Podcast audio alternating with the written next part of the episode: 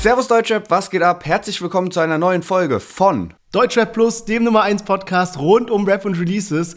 Heute mit dabei, Ali Ass ist zurück. Mit dem Game heißt sein neuer Track und wir hören direkt mal rein. Massiv mit seinem neuen Song Für immer jung. Eine sehr persönliche Nummer. Silver, Youngstar, ein geiler Sound aus NRW. Samra zusammen mit AK außer Kontrolle macht noch ein Überbleibsel aus dem EGJ-Sampler und zu guter Letzt Angie mit seinem neuen Track Layla. Ja, wir haben heute Patrick Tiede zu Gast. Patrick ist Labelmanager bei Chapter One Music, einem Label von Universal. Er hat schon mit Künstlern zusammengearbeitet wie der 187 Straßenbande, Kapi, Contra K, Juju und viel mehr. Also wirklich jemand, der Insiderwissen mitbringt.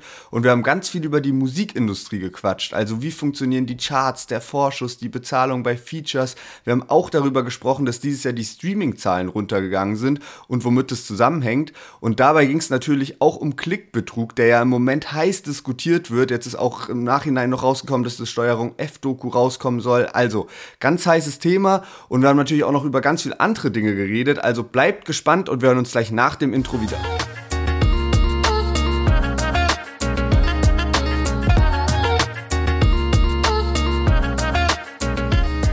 Ja, wie ihr vielleicht schon auf Insta gesehen habt, haben wir uns bei unserem Partner Bilder.de ein sogenanntes Musikbild bestellt. Also da ist dann so unser Podcast-Cover auf so einer Art Award drauf und darunter sieht man dann so einen Play-Button, wie das eben bei so einem Streaming-Player auch aussieht.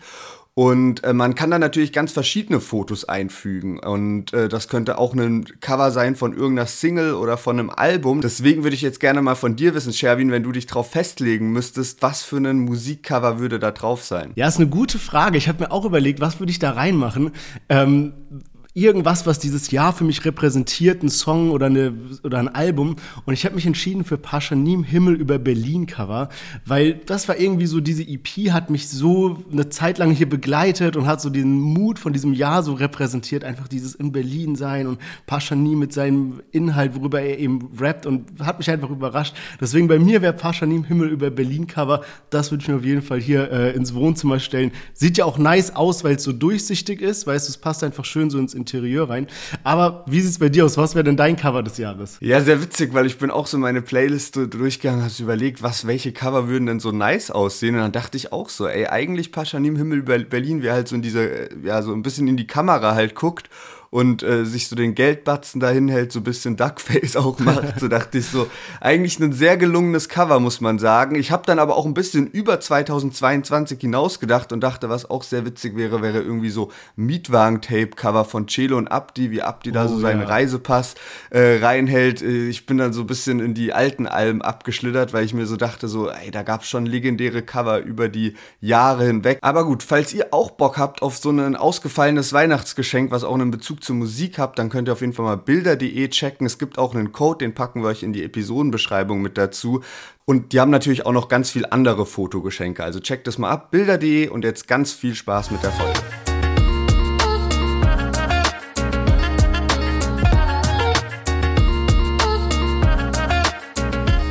Schön, dass ihr alle eingeschaltet habt. Mein Name ist Lennart, ich bin hier mit Sherwin. Herzlich willkommen zu unserem Deutsche Podcast und an alle, die letzte Woche zugehört haben. Ihr wundert euch jetzt vielleicht ein bisschen, warum ist plötzlich doch wieder eine reguläre Folge am Start. Am Freitag ist einfach so viel krasse neue Musik rausgekommen. Da haben wir einfach gesagt, komm, wir machen jetzt einfach eine normale Folge. Wir haben einfach Bock drauf fünf Songs. Interview gibt's auch noch oben drauf und in den nächsten zwei Wochen gibt's dann die Deutsche Plus Awards. Das war echt krass, was da letzte Woche abging. Ihr habt ja so abgestimmt in den ganzen Kategorien.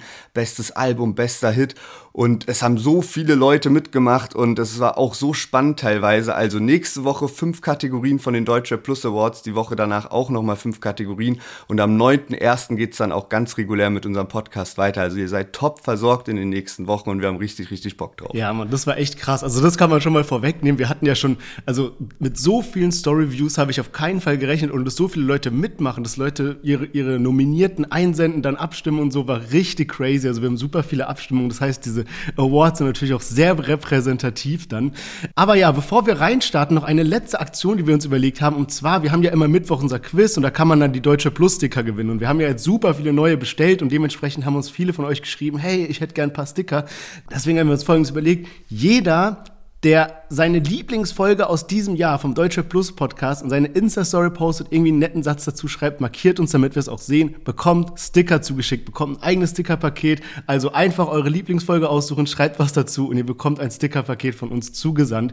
Und damit starten wir rein in die neue Folge und zwar fangen wir wie immer an mit einem Chart-Update. Yes, genau. Und in die Top 50 Single-Charts hat es nur einer neu reingeschafft und zwar Bones MC mit Bust Down auf Platz 19. Und äh, da ist mir auch aufgefallen, Palm aus Plastik 3, die sind jetzt einfach wieder zurück in den Top 10 Albumcharts. Also die hatten das letzte Woche schon auf Platz 3 geschafft, das muss man sich mal vorstellen. Und jetzt mittlerweile auf Platz 8. Also ich nehme mal an, dass dadurch, dass die gerade auf Tour sind und ja so viel große Konzerte spielen, dass da einfach äh, ja viele Leute halt äh, wieder das Album pumpen und so, aber echt eine heftige Leistung. Kalem hat es mit seinem neuen Album B2B auf Platz 39 geschafft. Der Asozial All-Stars 4 Sampler von den 102 Boys ist auf 31 gegangen. Und Sido hat sich Platz 1 gekrallt. Also richtig, richtig stark im Weihnachtsgeschäft auf Platz 1 mit seinem Album. Das ist damit das elfte Nummer 1 Album aus dem Deutschrap-Bereich dieses Jahr. Und jetzt können wir direkt losstarten mit den Songs von dieser Woche. Alias mit dem Song Mit dem Game.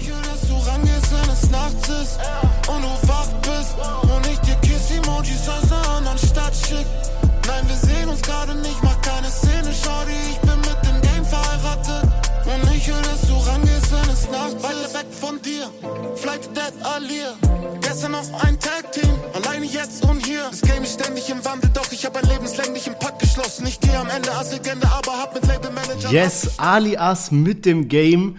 Für mich auch ein ganz neuer Sound, finde ich. Ich feiere viele Sachen von Alias und viele, die ganz verschiedene Facetten haben. Also ich habe neulich nochmal so die, äh, diese This is Alias Playlist durchgesuchtet und da sind so Brecher drin, wie so, kennst du dieses Voulez-vous, äh, Voulez-vous coucher avec Mois mit äh, Kollega und Sayed und so. Digga, was die da für Parts droppen, das ist nicht mehr normal.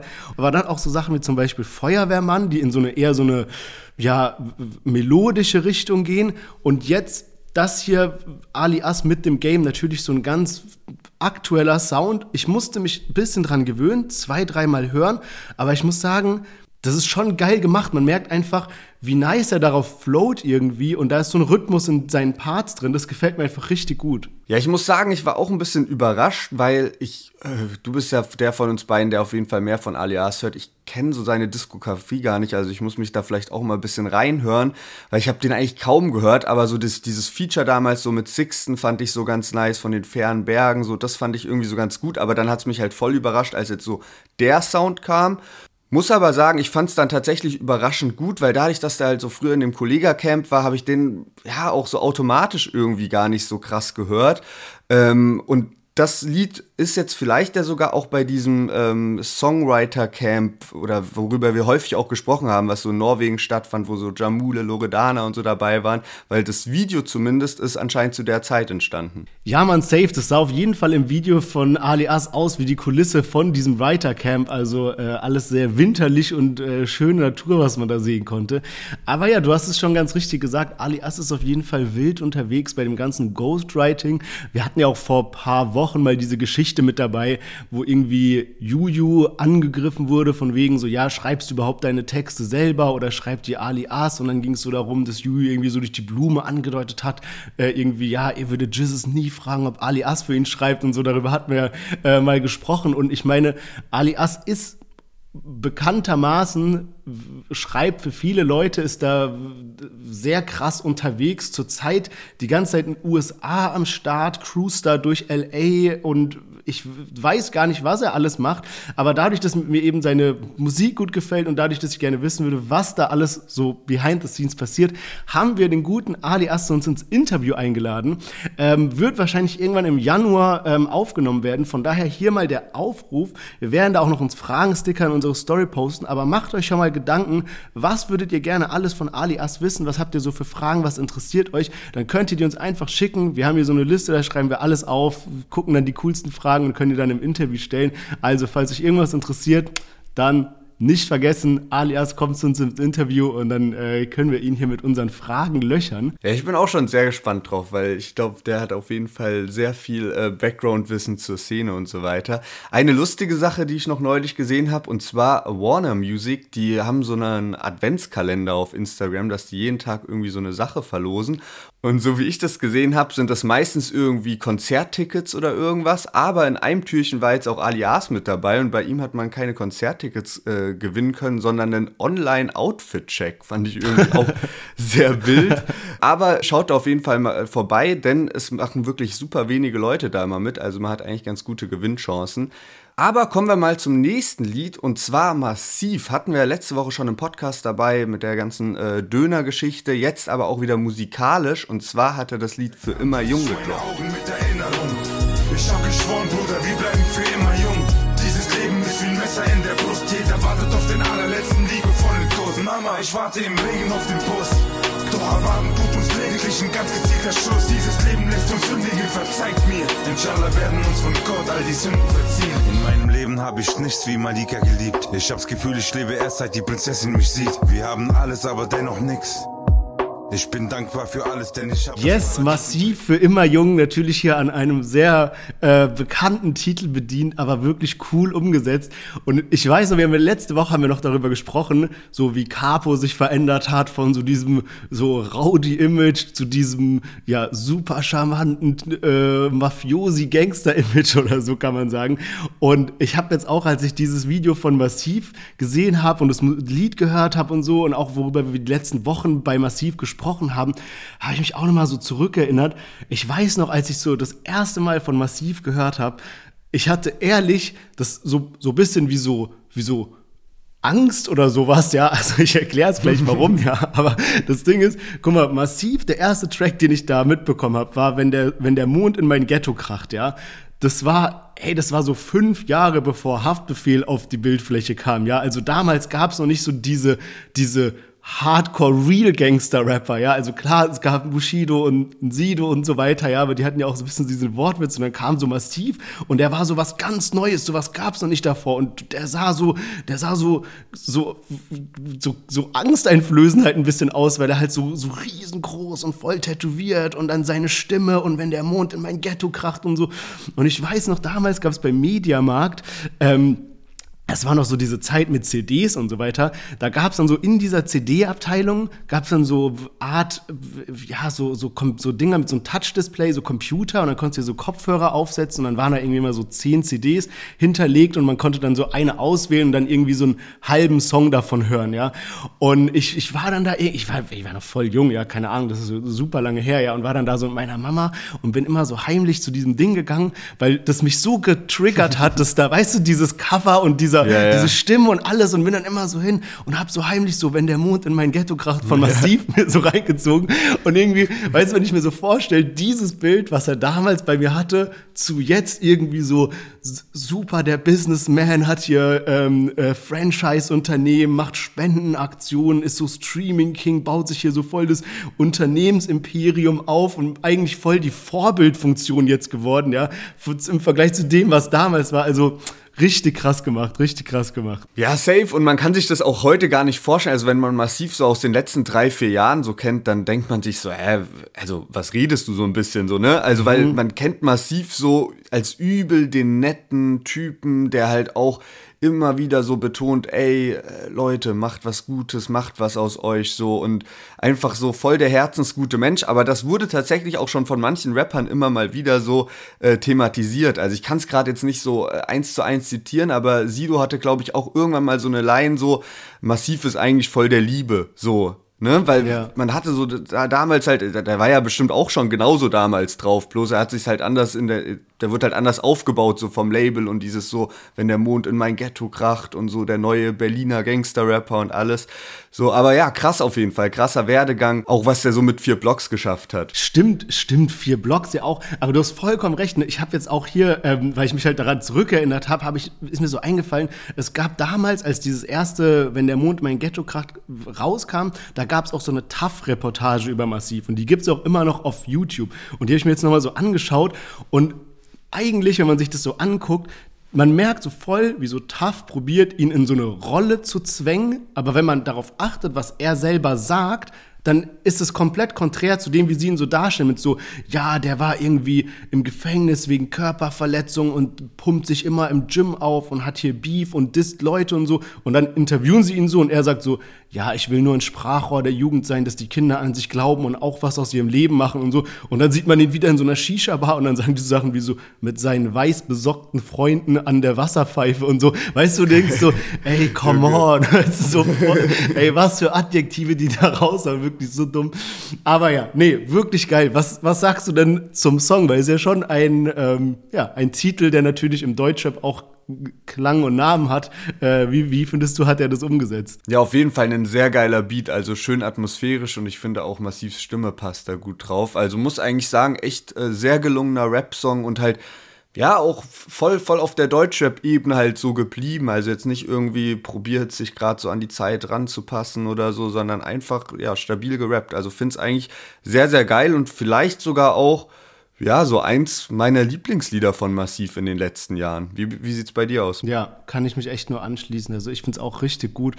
Sehr nice Parts auch drin, so ein bisschen auch so Gänsehaut-Parts, bisschen mit so irgendwie so, Mama, ich warte im Regen auf den Bus und, und so, weißt du, so ein bisschen so, keine Ahnung, so Parts, die haben so ein Bild im Kopf äh, zimmern, also wirklich cool gemacht. Ja, und als ich mir so das Video angeschaut habe, war irgendwie so ein wilder Moment und zwar habe ich so drüber nachgedacht, so, dass wenn wir, ich weiß nicht, im Sommer haben wir, glaube ich, ziemlich häufig über Massiv gepostet und dann ist mir irgendwann so aufgefallen, so fuck, einem gehen so die guten Bilder aus, die man so verwenden kann für Massiv. und dann habe ich so gedacht, so irgendwie, wenn ich mir manchmal Massivs Instagram Instagram anschaue, dann sind da zwar viele Bilder, aber viele auch so mit dem Handy geschossen und ich dachte so, hey, da braucht eigentlich mal so einen stabilen Fotograf, der halt so andauernd gute Fotos von ihm macht. Da habe ich so überlegt, soll ich das denn im Podcast sagen oder nicht? Dann bin ich äh, so auf Instagram gegangen und habe nochmal geschaut, wie es jetzt im Moment aussieht und dann waren tatsächlich auch so ein paar Fotoshootings so ein bisschen dabei oder ein paar, paar nice Bilder auch dabei und dann habe ich so eins gesehen, so ein Posting, wo ich dachte so, ah, das ist safe beim Videodreh entstanden und ich habe immer noch währenddessen so das Lied gehört und gehe dann so auf diesen Post und da steht dann in der Caption halt auch tatsächlich so eine Line aus dem, aus dem Lied für immer jung. Mhm. Und genau in dem Moment, wo ich diese Line lese, kommt die gerade in dem Lied. Das war irgendwie ein ganz verrückter Moment. ja, man, Zufälle gibt es auf jeden Fall, aber da äh, zeigst du ja mal wirklich unseren Struggle hier auf. Es gibt echt, wir probieren ja immer so eine visuell, ästhetisch ansprechende Instagram-Seite zu haben mit den News.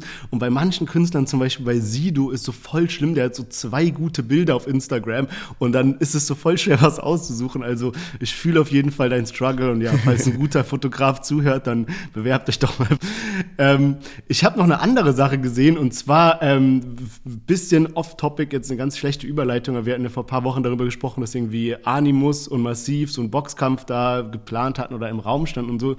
Jetzt Überleitung zu einem anderen Thema und zwar Ratar hatte ja auch so eine, ja, so eine Art Wette gemacht. Er hat ja gesagt, okay, wenn sein Film Rheingold gegen ähm, Dwayne The Rock Johnsons Film mit DC und so weiter, Black Adam, gewinnt in, in einer gewissen Woche in den Kinocharts, dann will er alles, alle Hebel in Gang setzen, dass ähm, ein Boxkampf entsteht zwischen Dwayne The Rock Johnson und ähm, Carlos Selam, das ist irgendwie der, ich weiß, der ist irgendwie so Manager bei Qatar, also irgendwie die ganze Zeit schon bei Qatar an der Seite, also auch ein enger Freund und arbeitet mit ihm zusammen. Ich weiß gar nicht genau, ich glaube irgendwie Manager bei seinem Label auf jeden Fall. Und jetzt haben sich ähm, Qatar zusammengetan mit Universum Boxing und Leon Mascher, keine Ahnung, wie das entstanden ist, und haben jetzt eben gesagt, dass sie probieren für 20 Millionen Euro The Rock dazu zu bekommen, gegen äh, Carlos Selam zu boxen.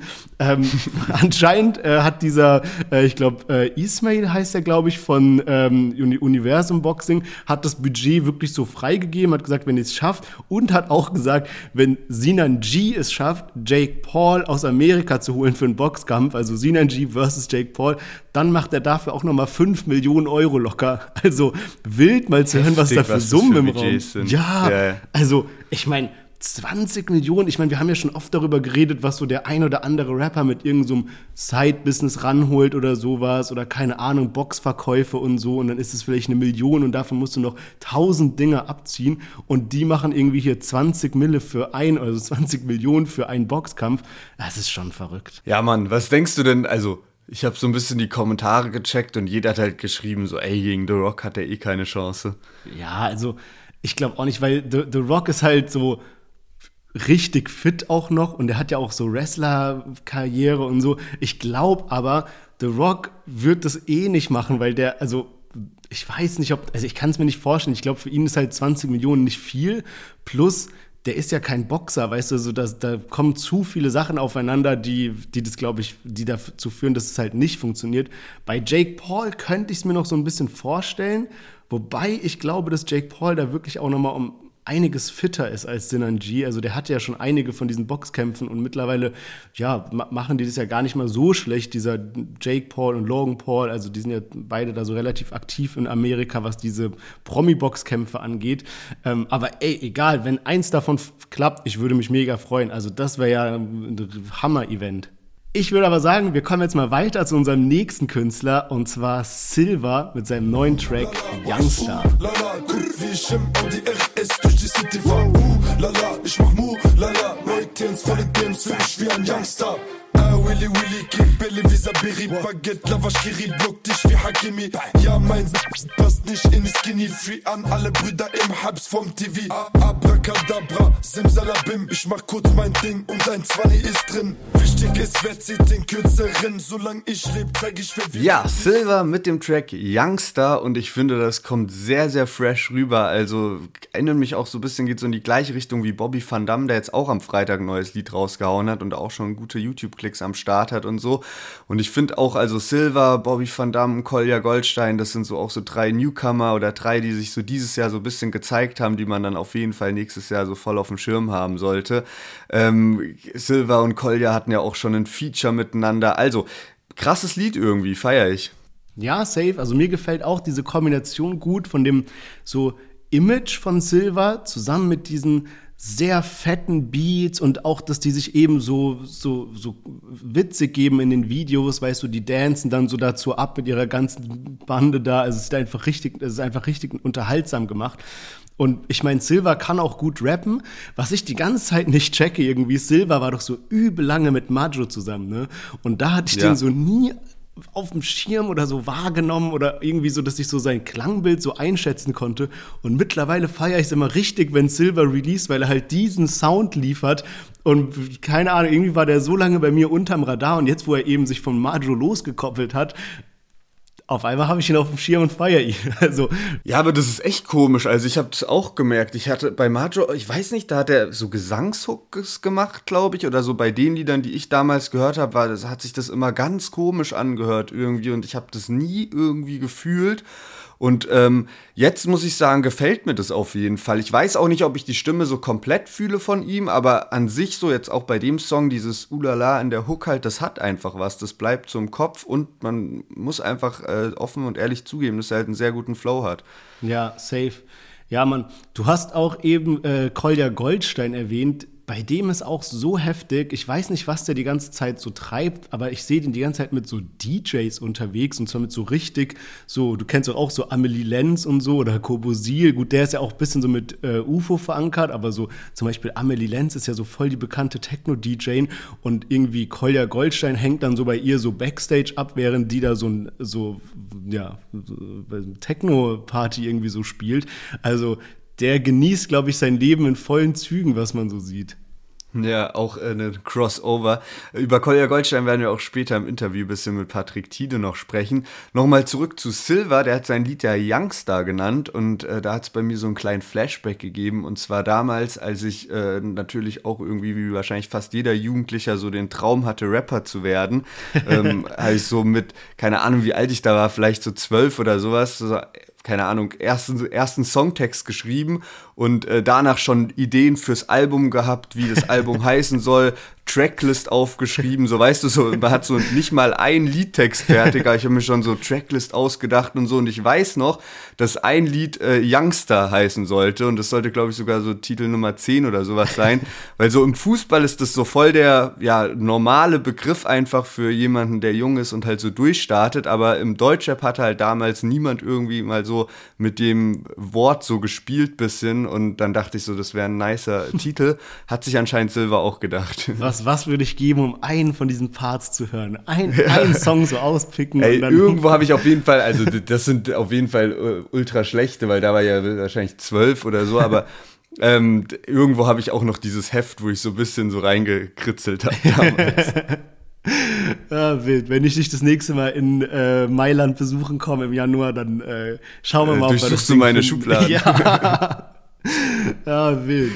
Ja, man, sehr, sehr geil. Nee, gefällt mir richtig gut, der Track von Silva. Ähm, geiles Ding. Was ich gesehen habe, er hat auch eine Sache mit uns gemeinsam und zwar noch keinen blauen Haken auf Instagram.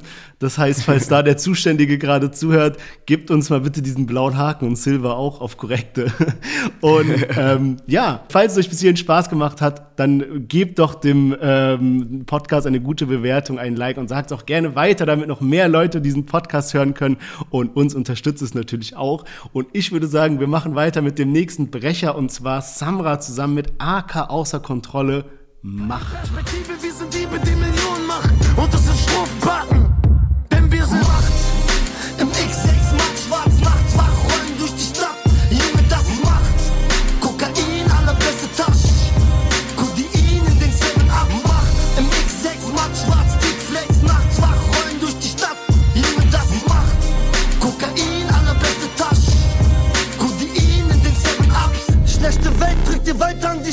sind Strafbacken. Yes, Samra zusammen mit AK außer Kontrolle macht und wir haben es ja schon im Intro erwähnt.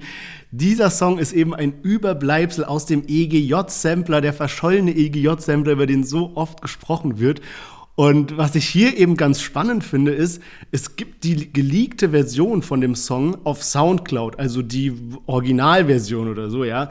Und jetzt haben sie es eben neu rausgebracht, ein bisschen was geändert, aber vieles auch gleich gelassen. Also ich glaube, bei der äh, Originalversion auf Soundcloud sind die Parts vertauscht. Also da ist AK zuerst und dann Samra, jetzt ist Samra zuerst und dann AK. Und ähm, es ist noch so ein Kollega und Farid Bang Diss drin, was ja auch eine spannende Information ist, weil damals war ja eben diese, die, dieser Beef eben noch sehr präsent. Aber was ich eben spannend fand, war, dass bei Samra vor allem er hat viele Parts gleichgelassen wie damals, aber dann den Reim geändert. Also zum Beispiel den ersten Teil von dem Reim gleichgelassen, aber den zweiten dann abgeändert oder umgekehrt. Also er hat wirklich so die Inspiration von dem OG-Track genommen, vieles gleichgelassen, aber so verfeinert, neu gemacht, auf die Situation angepasst und ja, also Samra wirklich ein Überraschungskandidat dieses Jahr wie kaum ein anderer. Ja, Mann, auf jeden Fall. Und äh, auch äh, sehr spannend, wie die so damit umgegangen sind, diesen Song jetzt eben doch noch so rauszubringen. Beat wurde ja gleich gelassen, aber interessant, dass die halt dann doch noch so paar Sachen halt geändert haben und dran rumgefeilt haben weil das ja auch ein bisschen so zeigt, dass man sich halt Mühe gibt und jetzt nicht einfach sagt, ja komm, nehmen wir halt die Disses raus und hauen den Song einfach raus, sondern man hat sich halt ein bisschen was dabei gedacht. Auch krass, die haben ein Video gedreht, aber das Video nicht auf YouTube released, sondern nur auf Instagram fast ein bisschen schade meiner Meinung nach und so ein bisschen ja verschwendetes Potenzial, gibt aber auch eine Begründung dafür. Und zwar hat äh, Bojan, also Samras Signing in der Nacht von Donnerstag auf Freitag released. Und äh, deswegen hat Samra gesagt, er lädt das äh, Video mit AK nicht auf YouTube, um eben so sein Signing ein bisschen zu supporten und die Aufmerksamkeit auf sein Signing zu lenken äh, ist natürlich äh, total äh, nachvollziehbar und ehrenwert. Ähm, ich denke halt so, boah, dann hätte man es vielleicht doch noch ein bisschen anders machen können und einfach eine Woche später releasen können, eine Woche früher oder sowas. Aber die beiden haben ja auch gerade vor zwei Wochen erst ein Lied zusammen released. Damals auch, glaube ich, auf dem AK außer Kontrolle äh, Channel, weil das dann ein Feature von, von seinem Album ist. Und da ist jetzt natürlich die große Frage auch, welches Lied gefällt einem besser? Damals war das Weiß nicht wie und jetzt das Lied Macht. Was, was ist so dein Favorit von den beiden? Ich glaube, ich finde Weiß nicht wie so ein Tick besser. Ich glaube, ich, mir gefällt da so ein bisschen die Melodie besser. Macht hat halt so diese schöne Story dahinter mit dem EGJ-Sampler. Und ich finde, man hört auch extrem raus, dass dieser Song von EGJ war, vom Klangbild und so weiter. Aber ich glaube, so vom All, all in All gefällt mir äh, Weiß nicht wie besser. Okay, krass, weil ich bin, glaube ich, dann eher Team Macht. Aber äh, werden wir auch mal in die äh, Insta-Story die Tage packen und dann eine Umfrage machen. Bin da gespannt, wie ihr da draußen alle so abstimmen werdet. Samra hatte jetzt auch gestern äh, Release-Party von seinen Vapes. Da war dann auch Fat Comedy da. Das heißt, die beiden haben sich irgendwie wieder versöhnt. Und auch Ali Boumaier war da und äh, Samra und Ali hatten neulich schon einen gemeinsamen Auftritt und zwar bei Ali therapiert. Also Ali hat sein Format wiederbelebt, Samra war zu Gast und da ging es eben auch um den Label-Sampler. Und äh, dann hat auch Ali gesagt, er hat noch irgendein krasses Lied. Ähm, da sind dann Ali, Samra, AK und ich glaube Lars oder so noch drauf. Und äh, da meinte dann Samra auch so von wegen, ey, hau einfach raus. Und Ali hat auch schon gesagt, ja, vielleicht liege ich das irgendwann. Also vielleicht kriegen wir da noch mehr. Krass, das ist auf jeden Fall geil. Ja, man, mich freut's auch so, dass ähm, Fat Comedy und Samra wieder irgendwie connected sind. Ich habe auch letztens so ein Video gesehen. Digga, das ist so, ich check das gar nicht, diese TikTok-Lives, wo jetzt immer Arafat mit diesem Barillo und sowas ist. Und ja, und ich weiß, ich weiß auch nicht, woher kommt dieser Barello? Ey, ich check's überhaupt nicht. Also ich hoffe, dass jetzt irgendwie nicht alle so komplett confused sind, über was wir reden, aber so googelt es einmal mal oder so. Auf jeden Fall sind das so Videos von TikTok, wo irgendwie vier Leute live miteinander reden und Arafat ist da auf einmal übel aktiv, was man gar nicht so von ihm kennt. Und das war dann eben so eine Szene, wo irgendwie, da war Arafat, da war Fat Comedy, dann Barillo, dieser Schützling von Arafat irgendwie und einer, der heißt Engelsgesicht. Ich weiß auch nicht, ich habe den Namen tausendmal gelesen, aber weiß auch nicht genau, wer das ist. Und auf jeden Fall ging es dann darum, dass irgendwie Barillo so gegen Samra geschossen hat und so meinte so, hey, das ist der schlechteste Rapper, den ich kenne. Und Fat Comedy hat sich dann da hingestellt und quasi vor dieser ganzen Mannschaft so Samra verteidigt, was ich halt cool von ihm fand, weil er so meinte so, ey, hört mal auf, über jemanden so zu sprechen, der gar nicht dabei ist. Und auch Arafat meinte dann so, ey, aber wenn er die Musik schlecht findet, dann kann er doch sagen. Und er meint, weißt du, so schon coole ja. Aktion von Fat Comedy, dass er da seinen Bro dann so verteidigt hat vor so, ja, doch sehr machtvollen Kontrahenten, kann man sagen. Ja, safe. Also ich bin auch ein bisschen verwirrt, was, was da so abgeht, warum das auch, warum Arafat so häufig dort live ist. Es ja. gab auch so eine andere TikTok-Live-Situation, da waren dann, Fat Comedy war da nicht dabei, aber eben auch dieser Barello. Ähm, hatten wir auch neulich in unserer Instagram-Story drin. Ähm, wer das gesehen hat, der hat dann ungefähr so eine Vorstellung davon. Da ging es dann irgendwie darum, dass der eine nicht wusste, was dieses Sprichwort heißt, bei dir ist Hopfen und Malz verloren. Also so auf ja. dem Level sind auch so die Unterhaltungen. Also eigentlich muss man dann direkt die App wieder schließen, weil man sich nur so denkt, Alter, what the fuck. Noch eine spannende Sache auf Rap bezogen. Ähm, Im Interview von Samra und Ali ging es auch ein bisschen um Shindy und äh, Ali hat so gepusht und äh, oder was ich noch überraschender fand, war, dass Ali gesagt hat, er hat im Moment wieder viel Kontakt zu Shindy. Das ist so das Erste. Plus Ali hat so gepusht, dass Samra und Shindy unbedingt was zusammen machen müssen. Und äh, Samra meinte auch, dass er ab und zu immer mal wieder Shindy geschrieben hat vor ein paar Jahren, als so EGJ in die Brüche ging und Samra halt mitbekommen hat, ah, Shindy kann ich releasen. Also äh, wer weiß, vielleicht erwartet uns tatsächlich irgendwann ein Samra Feed Shindy. Wäre auf jeden Fall sehr wild zu hören. Das wäre krass, ja, Mann. Gut, ich würde sagen, wir kommen zu unserem letzten Song für heute. Und zwar Angie haben wir mit dabei mit seinem neuen Track Layla. Später, zwei, fünf Fugeser, Fingerabdrücke und paar Bilder. Schon wieder beschuldigt als Täter. Kopf ist Layla, folgen viel zu oft im Shaitan. Und betäuben uns mit Bader. Freunde werden für das Zeug Verräter. Wieder Dole in Zivil.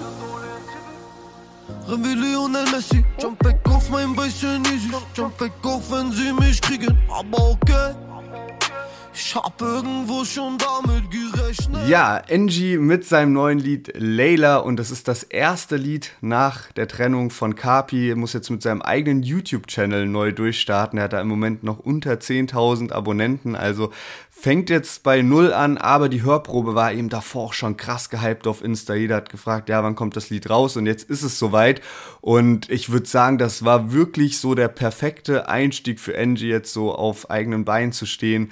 Der hat äh, nach 24 Stunden äh, eine halbe Million Streams auf Spotify gemacht, was extrem gut ist. Also ich habe mal so geguckt im Vergleich zur Konkurrenz. Ich glaube, Angie hat da fast, das, fast den besten Einstieg oder sogar vielleicht sogar den besten Einstieg hingelegt. Also wirklich sehr stark und ähm, Angie konnte ich bisher musikalisch immer nicht so viel mit anfangen, aber ich muss sagen, bei dem Lied hat er einfach abgeliefert. Ich feiere aber auch halt generell so Lieder mit so einem Vibe, wie es auf dem Lied halt ist. So ein bisschen so chillig, atmosphärisch. Krass, witzig. Ich habe mir wirklich so dieselbe Notiz hier gemacht, weil irgendwie ich konnte bei Angie nie den Hype ganz nachvollziehen. Also irgendwie, der war da und war groß und ich habe immer gedacht so, warum? Irgendwie habe ich es nicht gefühlt. Offensichtlich lag es irgendwie an mir oder in dem Fall bei dir ja auch bei dir, weil der, die Leute haben es gehört und er war bekannt und alles, aber irgendwie hat es noch nicht so ganz Klick gemacht. Und ich dachte mir immer so, ey, ist es bei uns vielleicht so ein Kandidat wie Samra? Ich meine, den haben wir auch in unseren, in den anfänglichen Podcast-Folgen super hart kritisiert und mittlerweile ist er so einer der, ja, man freut sich richtig, wenn Samra wieder released. Und genau wie du es gesagt hast, war dieser Song auf einmal einer, ich muss, wo es so Klick gemacht hat. Also es war irgendwie, er hat so eine eigene Stimme, er hat so ein eigenes Klangbild und ich habe jetzt so ein bisschen gecheckt, was der Vibe ist. Also wirklich ein sehr ja, passender Release jetzt, wo er auf eigenen Beinen steht, kann man sagen. Ich habe auch mal geguckt, ähm, ich wollte die ganze Zeit wissen, was es so, ob man irgendwelche Hintergrundinfos zu Angie findet, ähm, aber irgendwie so Wikipedia-Eintrag und so gibt kaum was her. Ich habe dann so eine bisschen zwielichtige Seite gefunden, wo zumindest sein Name erklärt wurde. Und zwar stand da, dass Angie ähm, mit bürgerlichem Namen Nikolas Schüssler heißen sollte. Und sein Name setzt sich zusammen aus dem N von Nikolas und G sowie Gangster. Also so NG, also ja, hätte ja. auch so ein bisschen zu deiner Tracklist gepasst, vielleicht so als Künstlername. Aber ja, nee, ganz witzig, äh, das, das mal so zu hören. Und ja, ich meine, man kann 2022 ja so ein bisschen zusammenfassen. Es ging heiß her, Samra, Fat Comedy Beef, Capital Bra Beef, NG Beef und so. Aber irgendwie schön, dass sich am Ende doch alle wieder vertragen haben, ne? Safe, also wirklich so richtig äh, passend zum Jahresende, voll viel Happy End. Vielleicht ein bisschen schade für den Rap-Fan natürlich, der sich dann auch schon so gefreut hat, oh mein Gott, wie krass muss das jetzt sein, wenn Angie einen Distrack gegen Carpi macht. So, hey, ja, würde ich mich, hätte ich mich auch drüber gefreut, aber äh, gut, so geht jetzt jeder seinen Weg. Äh, Angie kann relativ schnell seine Karriere jetzt fortsetzen, sieht ja so aus, als wäre da alles auf einem guten Weg, dass ja Angie jetzt einfach auf eigenen Beinen Musik machen kann.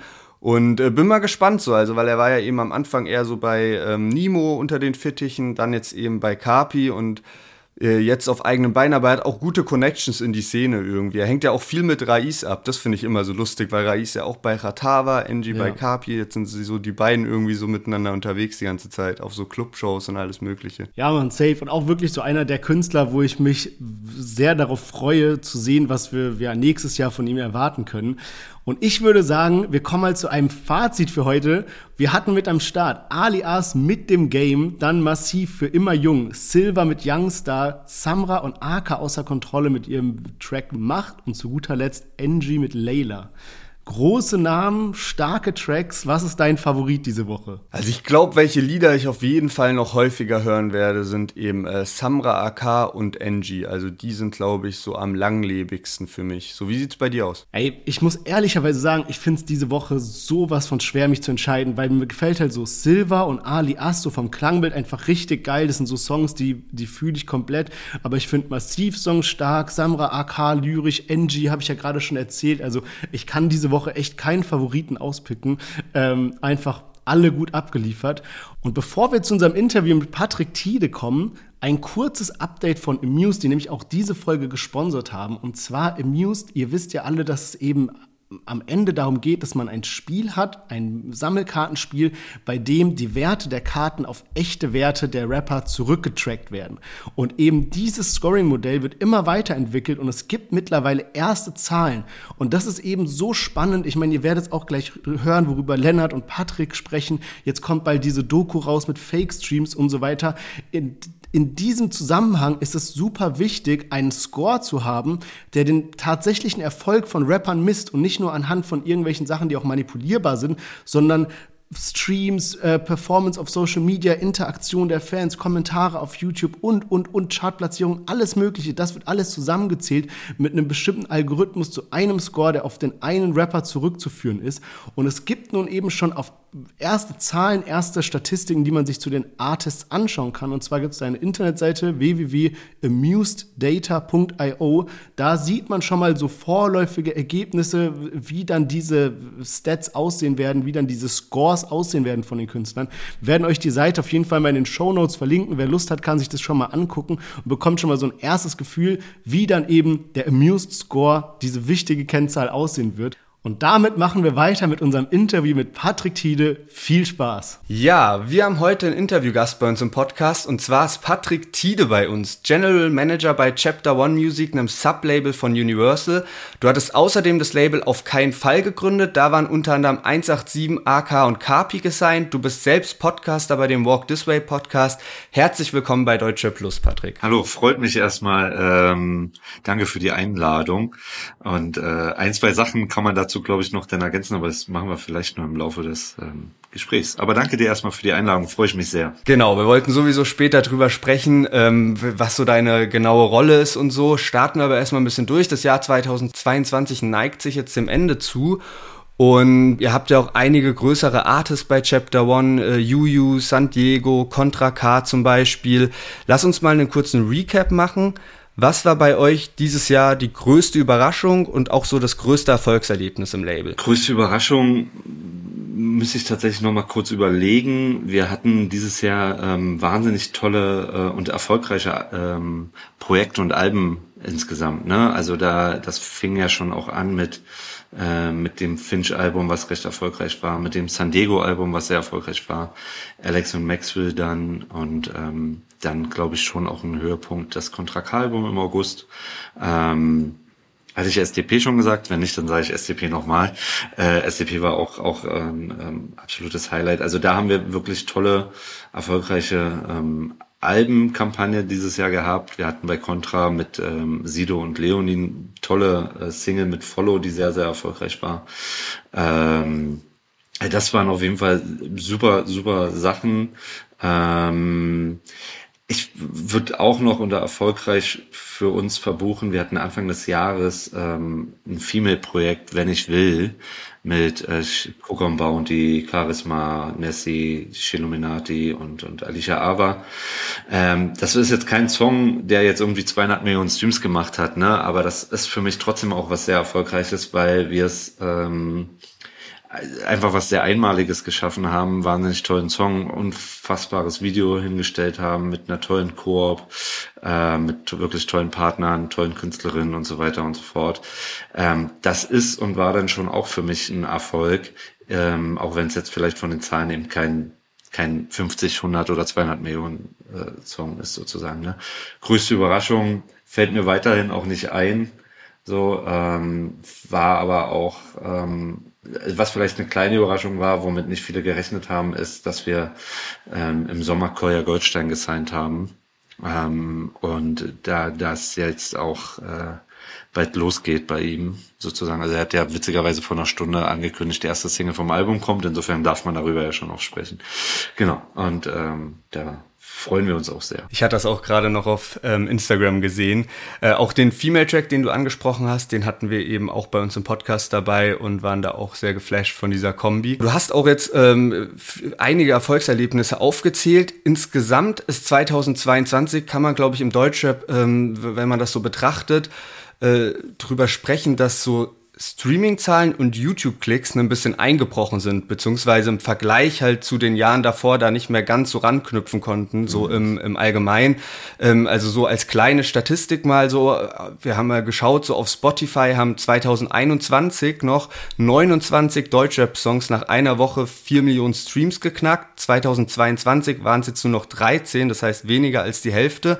Was kriegst mhm. du davon mit so und äh, hast du eine Erklärung, woran das liegt? Also kriegt da zwangsweise natürlich ganz viel mit. Ähm, Wäre auch schlimm, wenn das in meinem Job äh, oder in meinem Leben ich davon nichts mitbekommen würde. Ne? Ähm, also Deutschrap ist insgesamt natürlich vom, vom Niveau her schon gefallen. So, das kann man schon mal sagen. Man muss aber auch sagen, dass wir da auch von einer sehr hohen Absprungsbasis kommen. Also 2019 waren irgendwie nur 46 Prozent ähm, der, der ähm, also hatte Deutschrap noch einen Anteil, einen Marktanteil von 46 Prozent, jetzt liegen wir irgendwie bei 35 Prozent. Das ist immer noch wahnsinnig hoch, aber nichtsdestotrotz ist man da eben, ähm, fällt man sozusagen. Ne? Und es ist schon auch so, dass quasi teilweise 30 bis 50 Prozent bei einem Artist an Streams zurückgegangen sind. Und das merkt man natürlich schon. Ne? Ich, die Erklärung ist so ein bisschen, es gibt nicht die eine Erklärung. Es hat unterschiedliche Sachen oder Gründe. Ne? Es, ähm, spielt definitiv Covid eine Rolle, zwei Jahre. Ne? Es spielt definitiv eine Rolle TikTok also wie TikTok halt mittlerweile einfach ähm, die Jugendkultur beeinflusst und beeinflusst hat. Das hat auch eine Auswirkung aufs Hörverhalten, weil die Songs nicht mehr eben ähm, bei Spotify und anderen DSPs entdeckt werden, sondern mittlerweile bei TikTok entdeckt werden. So. Und, jetzt mache ich natürlich ein Fass auf, ähm, Fake Streams Bereinigung hat natürlich auch eine Rolle in den letzten Jahren gespielt und ähm, all diese Komponenten und wahrscheinlich noch ein, zwei kleine Komponenten führen eben dazu, dass ähm, die Zahlen ähm, augenscheinlich jetzt erstmal rückgängig sind. Aber ähm, ich finde das erstmal auch ganz ganz gut, weil jetzt trennt sich, das hat der Deutschrap immer wieder alle alle paar Jahre sozusagen, jetzt trennt sich dann auch mal wieder so ein bisschen die Spreu von den Weizen. Und ähm, jetzt wird man mal sehen, wer auch wirklich, sage ich jetzt mal, Liebe zur Musik und zur Kultur hat und hier auch noch irgendwie längerfristig am Start ist ähm, und nicht nur einfach nur das äh, dicke Geld mitnimmt, sage ich jetzt mal so. Ne? Also insofern ähm, ist dieser natürliche Prozess, der hier gerade stattfindet, ähm, den beachte ich erstmal als, als positiv. Den gab es in den Nullerjahren schon, den gab es auch in den quasi in den vergangenen zehn Jahren und äh, den gibt's jetzt eben wieder. Und vielleicht kommen dann auch mal Künstler wieder auf die Idee, kreativ zu sein. Ja, sehr lustig. Ich hatte auch mit Falk Schacht neulich im Podcast drüber gesprochen und äh, der hatte da eine ähnliche Einschätzung gegeben und das eben auch so gesagt, diese Plateauphasen hatte er es eben genannt mhm. und ähm, dass das, so wie du es angesprochen hast, eben auch ganz gut ist, wenn mal so eine Bereinigung sozusagen kommt und das auch Künstler motivieren kann und man sehen wird, wer da länger dann am Ball bleibt. Du hast schon angesprochen, äh, Fake-Stream-Bereinigung hat stattgefunden oder spielt da auch mit rein an diese äh, Streaming-Rückgänge. Wie, was, was hast du davon so in den letzten Jahren mitbekommen? Weil da gibt es ja sehr viel unterschiedliche Gerüchte, äh, wer da involviert ist. Was ist da deine Einschätzung? Also so eine Gerüchte möchte, möchte ich und mag ich überhaupt nicht irgendwie kommentieren, ähm, weil es dann auch erstmal nur Gerüchte sind. Ne? Ähm, ich sag mal so, da wo Geld liegt und meistens viel Geld liegt, wird meistens auch Schindluder getrieben. Ne? Und das hat das ist nicht nur in der Musikbranche so, sondern das äh, gibt es, glaube ich, in sämtlichen Bereichen des Lebens. Ähm, und früher äh, kamen ja auch Managements und, und Labels oder, oder Künstler auf die Idee, ähm, keine Ahnung, Teams loszuschicken und CDs zu kaufen. Ne? Dann gab es ja auch Fake-CDs. Das war natürlich mit einem deutlich höheren Aufwand, als wenn man jetzt möglicherweise Fake-Streams in Auftrag gibt. Finde es einfach, also wenn das Leute gemacht haben sollten, war unfassbar unfair, weil das ist ja so ein bisschen so, als wenn du ein 100-Meter-Rennen äh, startest und du kannst ja noch so viel trainieren, du kannst ja noch so sportlich sein und noch so krass sein. Wenn da jemand ist, der dope, dann hat er einfach erstmal einen Vorteil. Ne? Und das wiederum ähm, verringert, sage ich jetzt mal, den, den Erfolg oder die Wirkung des möglichen Erfolgs, ähm, wenn eben Leute so dopen, in Anführungsstrichen, ähm, weil dann der eigentliche Erfolg von Artists dann automatisch eben ähm, nicht so viel wert ist. So und das ist natürlich wahnsinnig schade und insofern ist das mal schön, dass da jetzt so eine so eine Art Bereinigung stattgefunden hat, so oder Bekämpfung.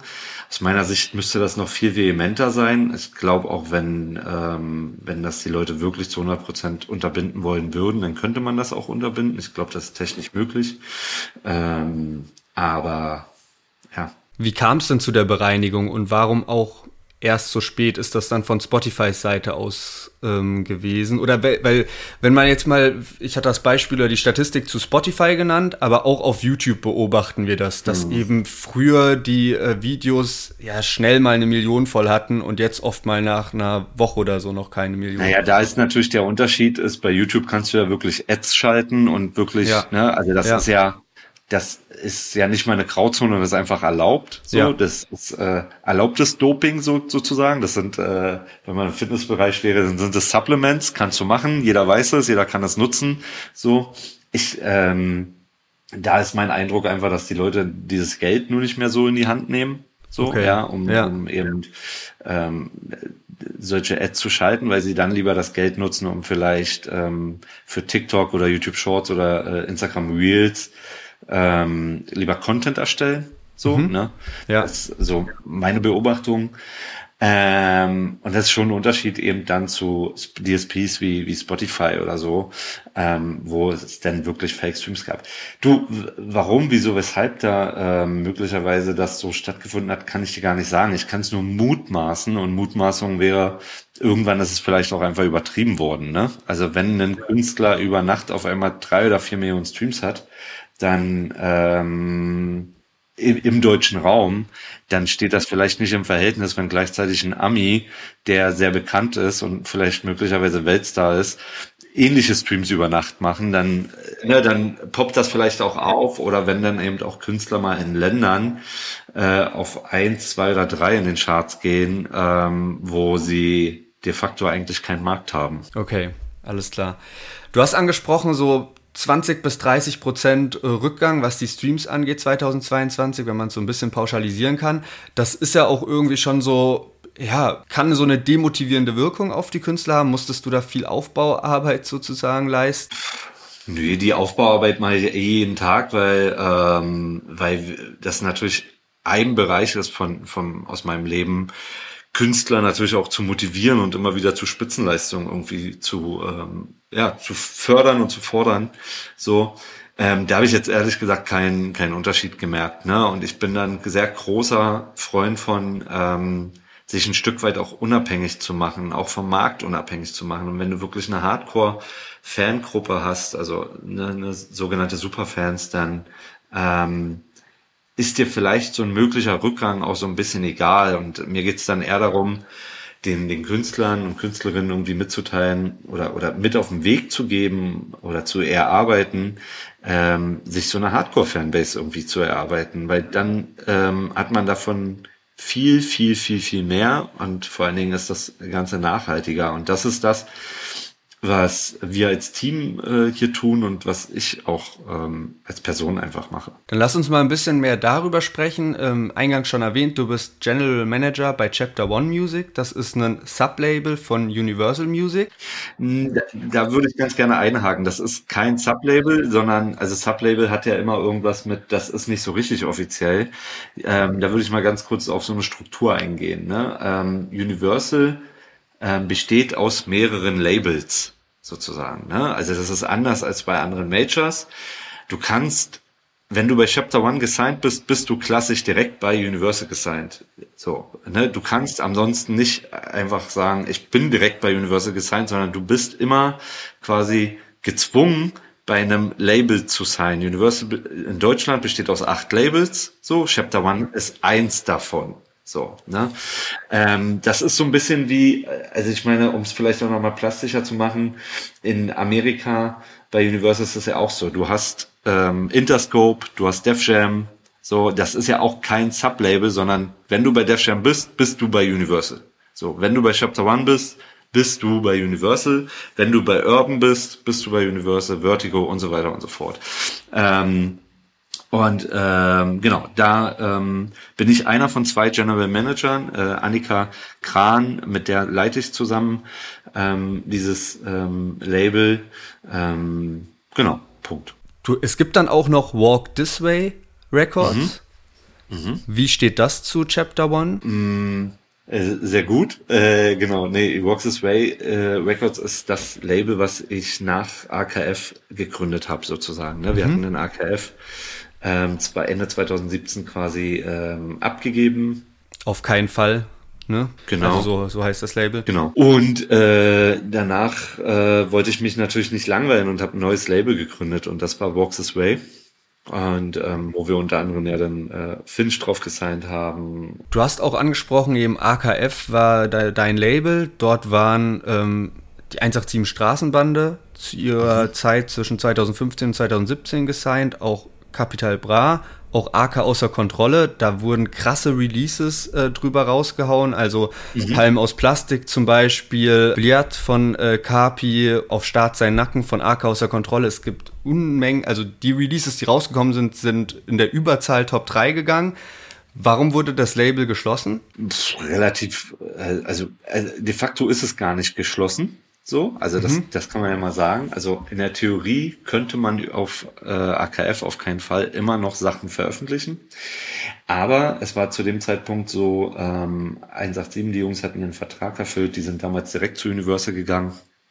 Ähm, wir ähm, AK außer Kontrolle ist zu dem Zeitpunkt nach ASSN zu EGJ gegangen.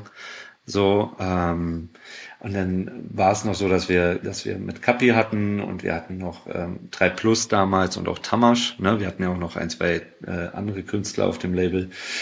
Und ähm, ja, und dann war die Überlegung, ähm, was, was machen wir damit sozusagen? Und das ähm, die Herausforderung war so ein bisschen, dass ähm, die Releases, die da im, im, Vorfeld stattgefunden haben, die waren halt so erfolgreich, dass uns klar war, dass wenn man das unter demselben Label macht, ähm, nur andere Künstler oder andere Projekte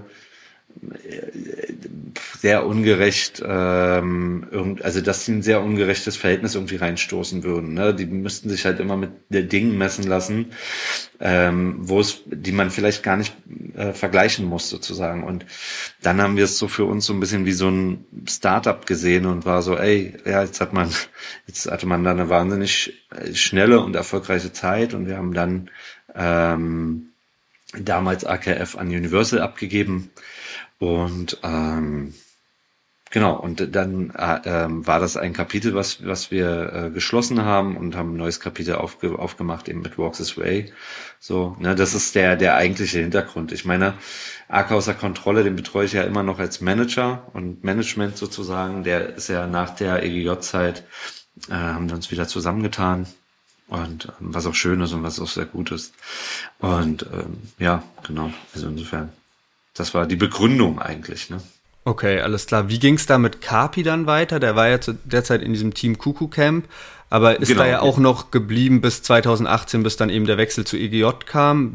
Nee, wir haben, wir haben tatsächlich, äh, Bled war das letzte Album, was wir mit, mit Kapi gemacht hatten und danach hat er quasi äh, mit seinem Team Kuku, hat er selber, glaube ich, Berlin lebt veröffentlicht und ist nach ich weiß gar nicht, ob es davor oder danach war, oder zumindest in der Phase, ich will da gar nichts Falsches sagen oder falsch durcheinander bringen. Ähm, aber er ist, glaube ich, na, also während, während nach dem Album ähm, ist er, glaube ich, äh, hat er Team Kuku verlassen, aber das müsste man jetzt nochmal nachlesen. Ich, ja, ja, genau, das war ungefähr die Zeit zum Re Release. Also genau, und äh, das haben die damals mit der Sony gemacht, soweit ich das weiß. Ähm, also Team Kuku und Sony. Und ähm, dann war er ja quasi eine, eine gewisse Zeit frei und äh, ist dann zu EGJ gegangen, genau. Alles klar. Aber da ähm, hatte ich auch nichts mehr mit am Hut, ne? Also wir ja, sind, ja. Ähm, das ist so wirklich, wir, wir sind nach Blatt getrennte Wege gegangen ähm, mit Drillon, äh, äh, der ja zu dem Zeitpunkt Kapi be begleitet hat, habe ich auch heute noch ein wahnsinnig herzliches und tolles Verhältnis. Und ähm, genau, die sind dann einfach weitergezogen oder Kapis sind weitergezogen. Genau. Okay, alles klar. Dann lass uns mal äh, wieder so in die ähm, Gegenwart kommen. Chapter One Music hat unfassbar viele Künstler am Start. Also ich hatte ja vorhin schon ein bisschen aufgezählt, eben Yu San Diego, du hattest Finch genannt, Contra K, Flair, Sierra Kid, Alex, Maxwell, 102 Boys und noch viele, viele mehr. Was macht ihr für Services für die Rapper? Das wird ja, da wird es ja ein bisschen Unterschiede mit drin geben. Zum Beispiel bei einem Flair habe ich jetzt instinktiv gedacht, ah, warte mal, der ist ja eigentlich, äh, hat er ja mit Maskulin so sein eigenes Ding. Kannst du da mal äh, näher erläutern, wo da die Unterschiede sind? Genau, total unterschiedlich. Also wir versuchen sehr, sehr flexibel im Markt zu sein und sehr flexibel uns auf die Artist einzustellen und wollen vor allen Dingen den Service bieten und leisten. Also nicht nur wollen, sondern den bieten wir auch tatsächlich. Das kann ich schon mit Selbstbewusstsein sagen.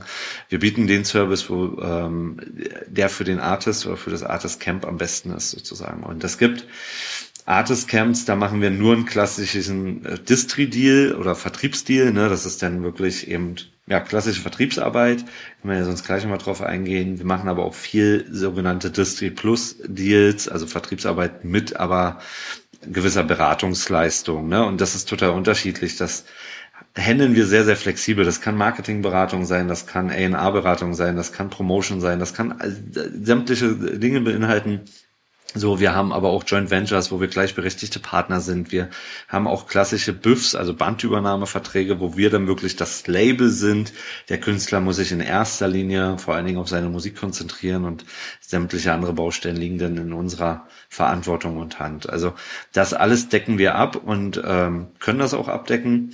Und ähm, das ist total unterschiedlich. Wir sind auch nicht so, dass wir da sitzen, wenn wir einen neuen Artist sein, oh, wir müssen jetzt unbedingt den Deal rausholen mit den besten Prozenten in einem Bandübernahmevertrag, wenn wir glauben, dass es eigentlich das Gesamtkonstrukt gar nicht nach vorne bringt. Also mhm. wir ähm, versuchen uns da eben durch, durch viel Austausch und durch viel Kommunikation mit ähm, Künstlerinnen, Künstler und dann Managements und so weiter und so fort so ranzupirschen, um wirklich einen bestmöglichen Deal hinzustellen, damit das Gesamtkonstrukt nach vorne kommt. Okay, alles klar. Und Maxwell und Alex sind eben bei euch auch gelistet. Wo liegt da jetzt der Unterschied, dass äh, die beiden von der 187 Straßenbande da auftauchen, aber der Rest der Bande nicht? Das müsste man jetzt die Jungs fragen. Ich glaube, das ist so ein bisschen historisch gewachsen, ehrlich gesagt. Ähm, äh, Jesus und Bo, also am Ende des Tages sind ja trotzdem alle bei Universal. Punkt. Ne? Äh, Jesus und Bones sind bei den Kollegen bei Vertigo. Das hatte sich damals so ergeben. Das war aber auch vor meiner Zeit. Also das ist, deswegen kann ich dazu gar nicht so viel sagen, ne? weil das war nach meiner Zeit bei AKF sozusagen mit den Jungs so und das war vor meiner Zeit bei Chapter One. Deswegen müsste man das wirklich eher die Jungs fragen so ne und ähm, ich weiß nur, wie es ist sozusagen, dass Jesus und Bones ähm, bei Vertigo sind, bei den Kollegen äh, Vertigo Universal und Alex und Maxwell ähm, und Saphir bei Chapter One. Ähm, genau, Universal. Wie kann man sich das vorstellen, die Größe vom Team, wenn ihr so viele Rapper betreut? Wie ist, ist das ein, also wie viele Leute sind bei euch im Team drin? Also im Kernteam bei Chapter One sind wir, glaube ich, inklusive Praktikant zehn Kollegen. Ja. Ähm, der spielt aber auch Walks This Way mit rein. Also Walks This Way, Chapter One zusammen. Wir sind hier, wir, wir trennen das hier bei uns nicht, also im Team einfach nicht. Ne? Ähm, da sind wir zu zehnt. Ähm, du musst dir aber vorstellen, wir greifen ja äh, eben als Teil von Universal, ja, ja, greifen wir natürlich auch eben auf, auf andere Abteilungen zu. Ne? Also ähm, normalerweise, wenn du alle Kollegen zusammenzählst, die an so einer möglichen VÖ arbeiten, dann sind das deutlich mehr als zehn. Wie kann man sich so deinen Tagesablauf vorstellen? Also hast du äh, den 9-to-5-Job oder ist das schon Nein. irgendwie viel, viel mehr und viel, ja, also diverser von den Aufgaben? Genau, ich sag auch ungerne mittlerweile eigentlich, dass das ein Beruf ist oder mein Job ist, ne? Weil das ist, das ist ein Leben, das klingt aber immer irgendwie so pathetisch, also irgendwie so komisch, äh, großspurig, aber das ist ja nun mal so, ne? Weil einen klassischen Feierabend hat man so nicht, so und ähm, weil eben da auch die Leidenschaft drinne ist, sozusagen. Ansonsten könnte man das auch nicht machen. Ne? Also wenn man nicht so viel Bock, Herz und Liebe für, ähm, für Rap hätte, für Musik, für Kultur, dann könnte man das so auch nicht ausfüllen, glaube ich. Und äh, das, das Schöne ist, ein klassischer Tag von mir ist, ähm, es gibt keinen klassischen Tag. So, und das ist eigentlich wiederum ein klassischer Tag. Also, ne, ich stehe halt morgens auf, ich habe ja Family, ähm, Erstmal Kids, bam, bam, bam. Meistens checke ich dann aber auch schon die ersten Mails und, und ersten WhatsApp-Nachrichten, die vielleicht über Nacht reingelaufen sind. Dann beantworte ich das schon mal, dann bringe ich die Kids weg. Ähm, zweimal die Woche gehe ich nur irgendwie zum Sport morgens und ansonsten fahre ich ins Office, meistens irgendwie so 8.30 Uhr da. Ähm, mach dann schon weiter Mails, dann, dann fangen so ab 9.40 Uhr die ersten Termine an, so ersten festen Termine. Und dann ist jeder Tag aber auch wirklich anders. Es gibt so ein paar feste Termine, die habe ich immer so, ne? Und ansonsten ähm, ist das eigentlich auch nicht planbar. Und ähm, ja, und ähm, wie gesagt, einen klassischen Feierabend gibt's dann auch nicht, ne? Also wie auch. Du hattest ja auch, also du hast gerade von der Leidenschaft ähm, zu Rap gesprochen. Ähm, du hast ja auch selbst mal gerappt als Teil des Duos Hammer und Zirkel und ähm, bist dann eben vom Rapper zum Manager geworden.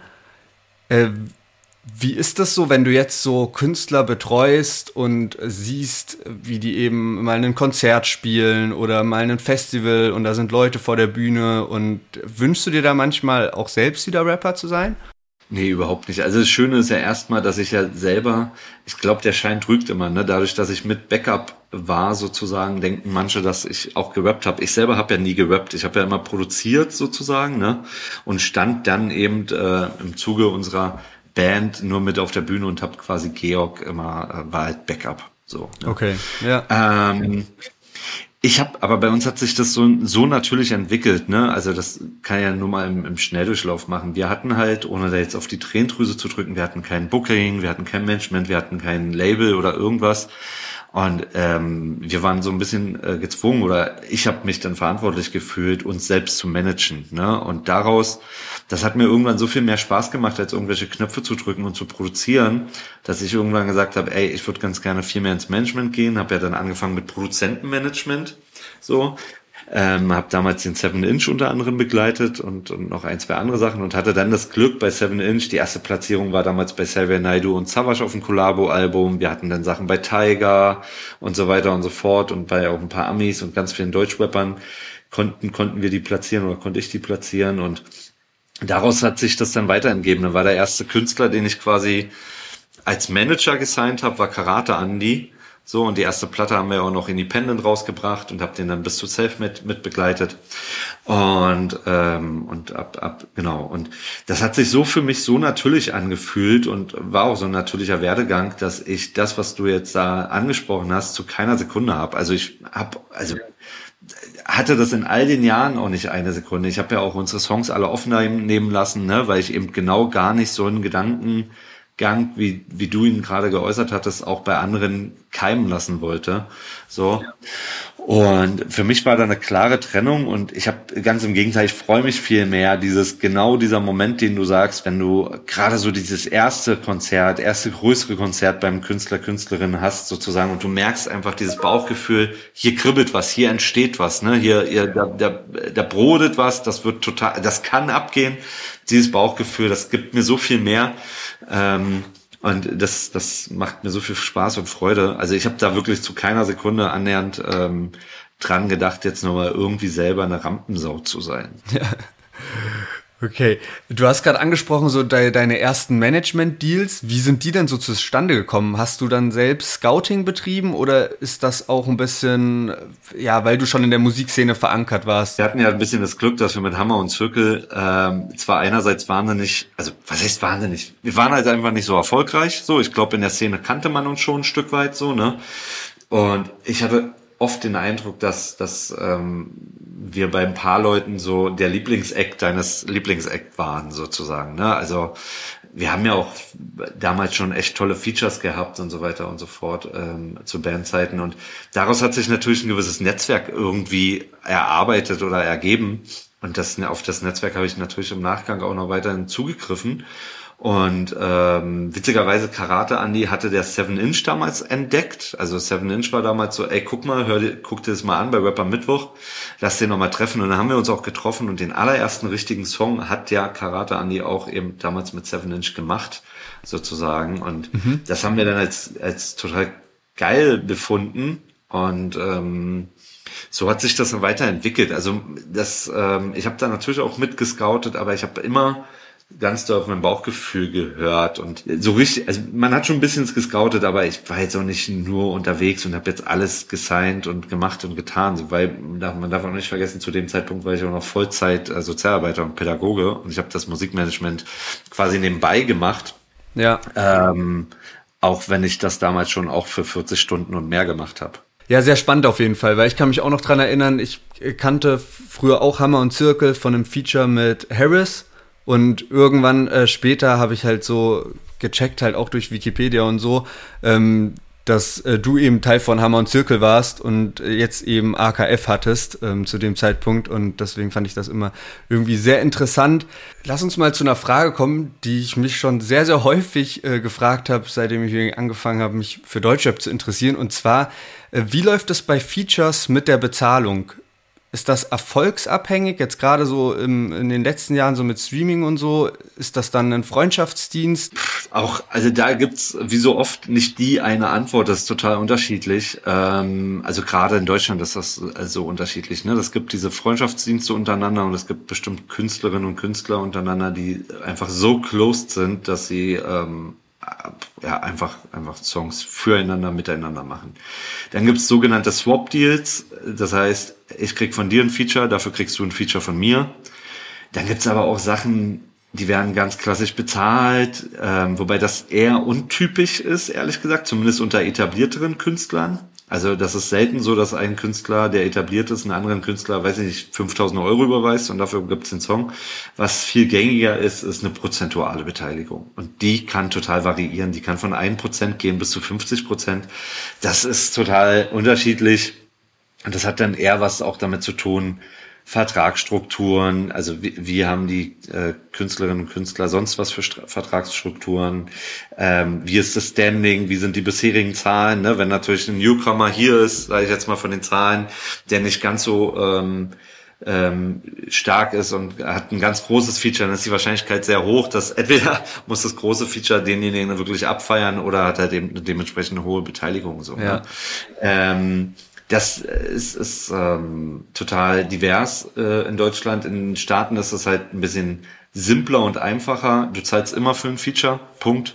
So, ja. da zahlen auch die Großen untereinander, außer Jay-Z, der hat ja irgendwann mal letztes Jahr, glaube ich, gesagt, der sagt, der, mich kann man nicht mehr bezahlen, ich mach's nur noch, wenn ich Bock drauf hab. So, aber ansonsten kannst du dir in der Theorie sämtliche Ami-Features erkaufen und das ist, äh, wenn du jetzt zum Beispiel die Gucci Mane Biografie liest, dann hat er damals halt auch für Nicki Minaj und Ludacris bezahlt, so und andersrum ähm, zahlen dann Leute aber auch für Gucci Mane. Also das ist dann relativ gängig, ne? Genau. Okay. Ja, sehr spannend. Wenn wir schon mal so ein bisschen bei, ähm, ja, wie funktioniert die Musikindustrie sind, kannst du mal erklären, wie so ein Vorschuss funktioniert? Da gibt's ja nur zwei Arten. Entweder ein Künstler äh, ist so am Anfang, dass du einfach nur einen Vorschuss errechnest oder, oder vergibst für, für Sachen, die, ähm, wo du, wo du glaubst, dass man gewisse Erfolge irgendwie ähm, ernten kann, sage ich jetzt mal so. Und ansonsten ist das relativ simpel. Du nimmst ja halt die Zahlen und die Umsätze des Artists, die er halt eben vorher gemacht hat. Das geht eben nur bei Künstlern, die auch vorher schon was veröffentlicht haben. Ne? Und äh, errechnest dann sozusagen, ey, was ist es, was hat derjenige mal umgesetzt und errechnest daraus eben einen Vorschuss so und ähm, vielleicht packt man auch noch mal oben was drauf, weil man glaubt, dass man in der Teamkonstellation ähm, besser ist als in der Vergangenheit äh, quasi gewisse Erfolge waren, aber das ist relativ simple Mathematik und kann sich eigentlich auch äh, jeder Artist so ein Stück weit selber ausrechnen. Okay, alles klar. Wie, wie läuft das dann, wenn jetzt ein Projekt dann nicht so gut äh, umgesetzt wird, wie eben dieser Vor wie hoch der Vorschuss ist? Muss dann der Artist was zurückzahlen? Nein, also ähm, das ist ein Ammenmärchen, ähm, das muss der Künstler nicht. Das ist vor allen Dingen erstmal Problem des Labels. Das ist wiederum aber auch unsere Aufgabe, hinzuschauen, dass man natürlich so einen Deal für beide Parteien so erfolgreich wie möglich hinstellt. Das passiert ab und zu natürlich dann logischerweise auch mal, dass das eben nicht der Fall ist und dass das nicht erfolgreich ist. Und dann ist es auch wieder so eine Tendenzgeschichte, ne? Also ähm, glaubt man trotzdem dran, dass man in den Folgeperioden oder in der folgenden Zeit das aufholen kann, dann macht man möglicherweise auch weiter, trotz eines Minus, was erstmal dasteht, oder glaubt man, dass man es nicht mehr aufholen kann, dann trennt man sich möglicherweise dann auch. Ähm, aber der Art ist das nicht so, dass wenn, sagen wir jetzt mal, um es einfach zu rechnen, du kriegst 1000 Euro Vorschuss, sind ja ganz andere Summen, ne? aber ich mache es jetzt mal mit Absicht eben so low-key. Ähm, angenommen, du hast 1000 Euro Vorschuss und es werden nur 500 eingespielt, dass du 500 Euro zurückzahlen musst. So. Also dafür hat man ja auch gewisse Auswertungszeiten, ähm, dass dann über all die Jahre eben noch ähm, denn hoffentlich das Geld dann auch wiederum reinkommt. Ja, okay. Wir hatten ja vorhin schon ein bisschen so über Streaming äh, gesprochen und auch über YouTube-Klicks. Wie sieht es denn mit den Box-Verkäufen dieses Jahr aus, mit den CD-Verkäufen? Ist das weiter nach unten gegangen? Hat sich das auf dem Level gehalten? Also das, ähm, also CD-Verkäufe als Standalone, als einzelne CD, das ist wahnsinnig zurückgegangen. Also das ist ähm, zumindest in unserem Genre fast nicht mehr existent. So. Boxenverkäufe, da, das ist schön bei Chapter One. Wir haben Artists, die auch noch richtig Boxen verkaufen können. Ob das nun San Diego war, ob das STP ist, ob das Finch ist, ob es ein Contra K ist. Ähm, und solange es solche tollen Künstler gibt, die auch noch mit ihrer Fanbase und ihrer Community das hinstellen können, wehre ich mich dagegen zu sagen, ähm, dass das Boxengame irgendwie nicht mehr richtig funktioniert, weil ich glaube, das ist eine Frage der Fokussierung und das ist eine Frage der Community und wie du deine Fans abholst und eine Frage der Ansprache. Und klar, wenn du natürlich irgendeinen scheiß Poster und einen Kack-Sticker drinne hast und ähm, auch noch ein billiges T-Shirt, dann ist die Wahrscheinlichkeit hoch, dass du damit den Fan auch nicht mehr hinter den Ofen vorlockst. So, ne? Aber wenn du wenn du wirklich was von Herzen machst und ähm, eine, eine tolle, aufwendige Box machst, also äh, total unterschiedlich, ne? Ob's denn bei Contra war ein Fotobuch drinne, was wirklich für Fans der ersten Stunde total wertvoll war und dann gleichzeitig noch ein sehr hochwertiger Hoodie und noch ein paar andere Sachen. Bei Finch hatten wir zum Beispiel drinne ähm, das war so ein Cube, der war relativ groß und das war ähm, wie sagt man dazu, so ein Mini-Karussell, so ein, so ein Spielkarussell, was du dann irgendwie anmachen konntest, dann kam da Musik raus und gleichzeitig war es total schön beleuchtet. Also wenn du dir eben was einfallen lässt und deine Community und Fans ähm, irgendwie gut kommunizierst, dann ist es auch im Jahre 2022 noch möglich, richtig Boxen zu verkaufen. So, ne? Wenn du es natürlich lieblos machst, also es ist wie mit so vielen im Leben. Wenn du es lieblos machst, dann darfst du dich nicht wundern, dass die Leute sich nicht ver, äh, verscheißern lassen, weil ich glaube, die Zeit ist durch. So, ne? Die Leute haben auch gar keinen Bock mehr, sich verkackeiern zu lassen. Und ähm, da, du musst dir halt was einfallen lassen. Du musst halt Liebe und Herz reinstecken. Ja, habe ich auch so ein bisschen den Eindruck. Also wenn man, wenn man eben ja noch äh, coole Sachen und innovatives Zeug in seine Box packt, dann äh, findet das auch Anklang bei den Fans. Und genau. ich glaube, es hängt auch ein bisschen von der Zielgruppe natürlich ab, ne? So, es gibt, also wir sprechen oft über Streaming-Artists und eben Artists, die ja noch auch aus einer anderen Zeit kommen, wo das noch bess besser funktioniert, weil die Fans auch ja sozusagen damit dann wieder ein bisschen groß geworden sind. Ja und nein. Also klar, man muss schon zwischen Fans und Zuhörern unterscheiden. Ich behaupte, jeder Künstler, also jeder Streaming-Artist, weil du es so schon gesagt hast, könnte, wenn er wollte, mit der richtigen Strategie ähm, sich auch richtige Fans ähm, erschaffen. Klingt jetzt so komisch, aber ich glaube, er könnte richtige Fans haben, sozusagen. Jeder Streaming-Artist so. Das ist aber, also will da jetzt gar nicht zu sehr ins Detail gehen, aber wenn ich natürlich dann irgendwie alle zwei Wochen einen Song rausbringe und immer nur meinen mein Streaming-Link poste, dann ist das für Streaming mit Sicherheit total gut. Ob man damit sich aber eine Fanschaft und eine Community aufbaut, sei mal dahingestellt und gehört vielleicht ein bisschen mehr dazu. Und ähm, das obliegt schon in der eigenen Verantwortung. Also das, ich, ich würde wirklich behaupten, jeder Streaming-Artist hätte das Potenzial, sich auch eben ähm, ähm, eine Community zu erarbeiten. Ob diese Community genauso groß ist wie das, was, die, was er an Streams macht, das steht auf einem völlig anderen Blatt Papier. Ne? So. Aber ähm, ich meine, ey, wir haben letztens mit den Zombies, das ist total Wahnsinn. Ich weiß nicht, ob du die kennst. Das ist ein, ein Untergrund-Act, das ist eine Gruppe. Ähm, die machen eher so, pff, weiß nicht, Hardcore, Dark Trap. Ich glaube, ich habe mal ein Musikvideo von denen gesehen. Und Ey, wir haben letztens innerhalb von 24 Stunden 300 Boxen verkauft an 99 Euro. Krass, krass. Ja, innerhalb von, also über Nacht. Das waren nicht mal 24 Stunden.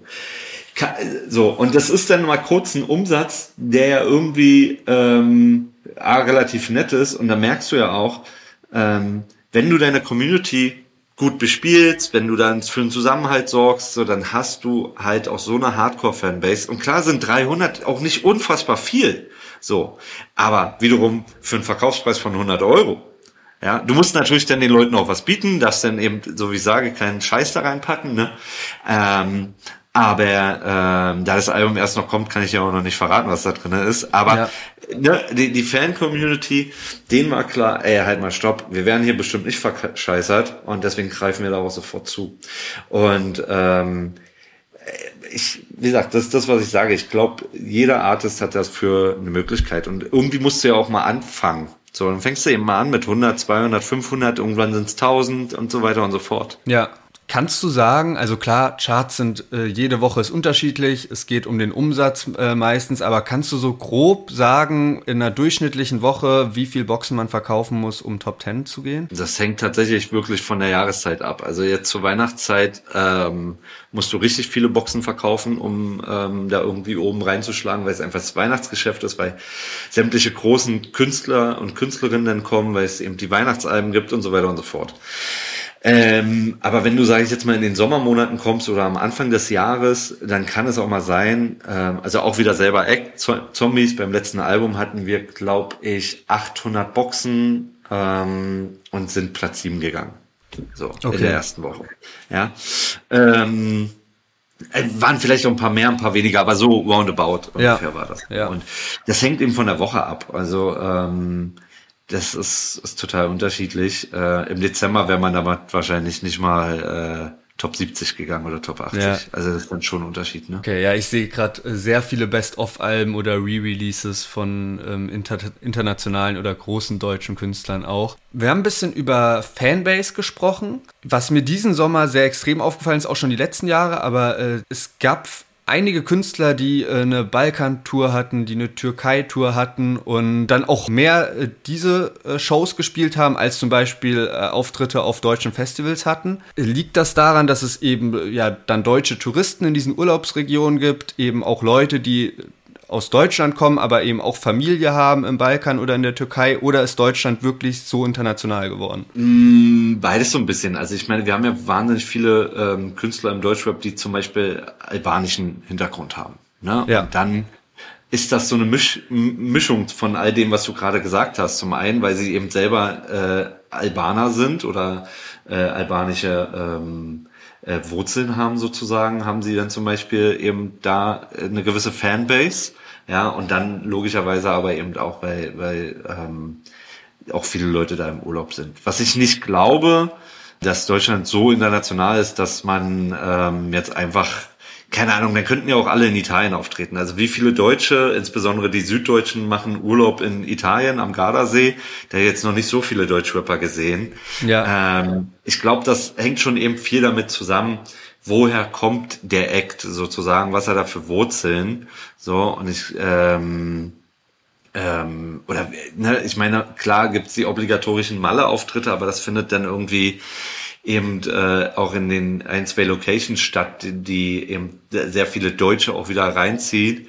So, ähm, woanders sehe ich da jetzt sonst auch keine deutschen Rapper. Ich will es gar nicht kleinreden, weil das wahnsinnig toll ist und erfolgreich ist sozusagen, aber ich glaube, es hängt viel mehr eben damit zusammen, wo kommt der äh, dementsprechende Artist ähm, her oder was hat er noch mit für Wurzeln? Auf jeden Fall, also AZ und Suna eben gerade mit ihrer Balkan-Tour, das ist mir dieses Jahr sehr krass aufgefallen und eben ja. auch äh, Mero und Summer Jam, die aber natürlich auch schon Hits hatten, die dann auch türkische Elemente in den Songs hatten genau. und dadurch dann sich wahrscheinlich so einen Erfolg in der Türkei verschaffen konnten. Absolut. Nochmal eine Frage zu, zum Streaming.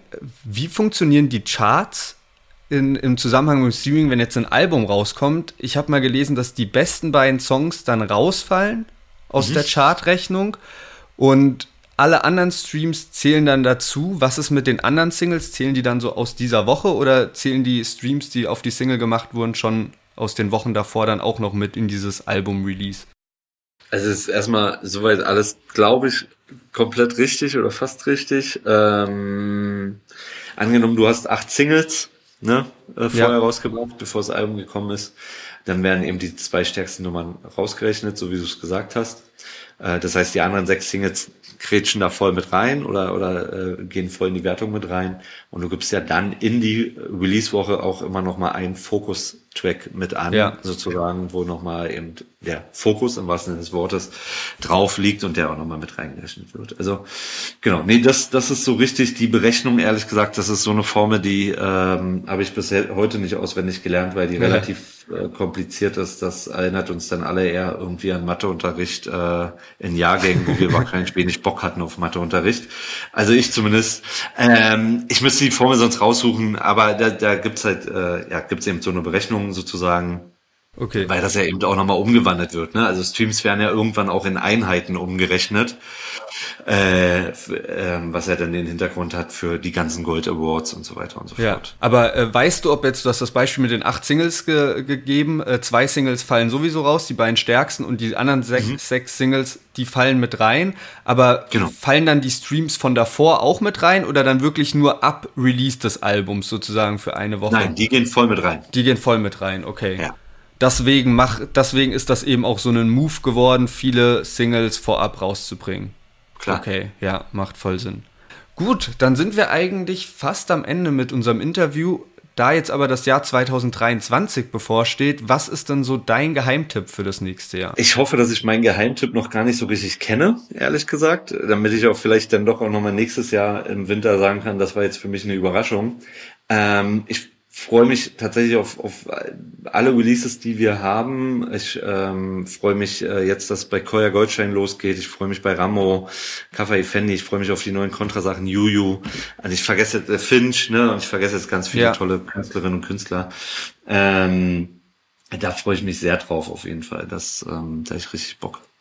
Wie ist denn so deine Aussicht? Ähm was wird nächstes Jahr so passieren, ist natürlich immer irgendwie ein bisschen schwierig, aber so oder allgemein vielleicht nicht nur 2023, auch so in den nächsten Jahren. Gibt es da schon Vermutungen, in welche Richtung sich die Musikindustrie entwickeln wird? Glaubst du, dass es nochmal so eine neue Deutschrap-Wave geben wird, die wirklich ja. alles abreißen wird? Ja, also da glaube ich 100 Prozent dran. Das mhm. wäre auch schlimm, wenn ich als äh, Rap-Liebhaber äh, und Kulturliebhaber irgendwie nicht daran glauben würde, weil dann wäre das ja irgendwie so dem Ende geweiht sozusagen. Ja. Und so wie du es vorhin schon gesagt hast, wie es der Falk äh, Schacht ja auch schon gesagt hat und ich ja vorhin auch, ich glaubte an diese Wellenbewegung, weil das Deutschweb immer die letzten 25, 30 Jahre hatte. So, und jetzt äh, sind wir quasi in so einer Wellenbewegung oder eher in so einer Kurve nach unten.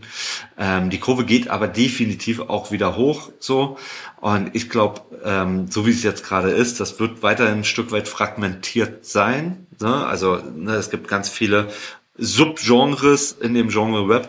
So, ich glaube aber auch, dass aus jedem Subgenre ein Superstar entstehen kann oder ein Star entstehen kann. Da unterscheide ich auch immer nochmal. Ich meine, wenn du dir überlegst, äh, was Luciano jetzt mit äh, Drill Sound abgerissen hat, ähm, dann ist das nur eine Bestätigung und vielleicht ist es nächstes Jahr Rage, vielleicht ist es nächstes Jahr, keine Ahnung, Country Rap, I don't know. So, ähm, also ich meine, wenn du dir überlegst, vor, vor x wie vielen Jahren hätte man ja Künstler für ausgelacht und dann kam Finch mit Abfahrt, der einfach auf einen Hardtech-Beat gerappt hat, wo alle sich so dachten, ja. wie kann das sein? Die Nummer ist jetzt Gold, geht Richtung Platin. Also, ne, das ist so, ich glaube, das wird es immer wieder geben.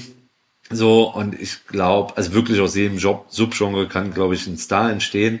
Und ich bin felsenfest davon überzeugt, dass ähm, Rap auch nochmal ganz andere Phasen wieder hat. Das klingt so, fast so, als wenn das gerade überhaupt nicht läuft. Läuft ja trotzdem. Also ich ja. meine, wir haben ja immer noch irgendwie einen ordentlichen Anteil am Markt mit, mit unserer Kultur und es gibt eben in der Rap-Kultur, ähm, aus meiner Sicht gibt's keine andere Jugendkultur sozusagen. Die Hip-Hop-Kultur ist die einzige Kultur auf der Welt, die A, überall mittlerweile schon irgendwie so fest verankert ist und die in ihrer Grund-DNA hat, immer wieder alte Sachen aufzugreifen und neu neu zu recyceln, neu zu machen, immer wieder das Rad nach vorne zu drehen. So diese ganze DIY-Kultur, ne? Und das steckt so in der DNA von Hip Hop, dass ich glaube, dass das nie wirklich zu Ende gehen kann, im Gegensatz zu anderen Genres, die dann doch da irgendwie deutlich limitierter sind.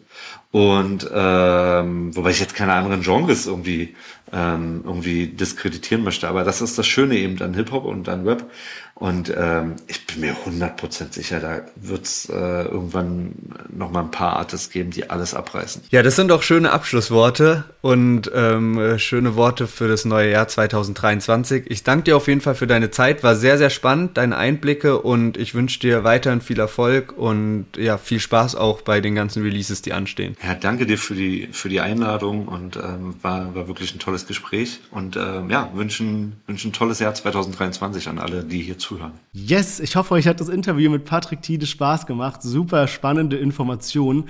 Und ja, es ist das Ende vom Jahr und deswegen, wir wollen uns immer weiter verbessern als Podcast. Wir wollen immer für euch den spannendsten Deutschrap-Podcast anbieten.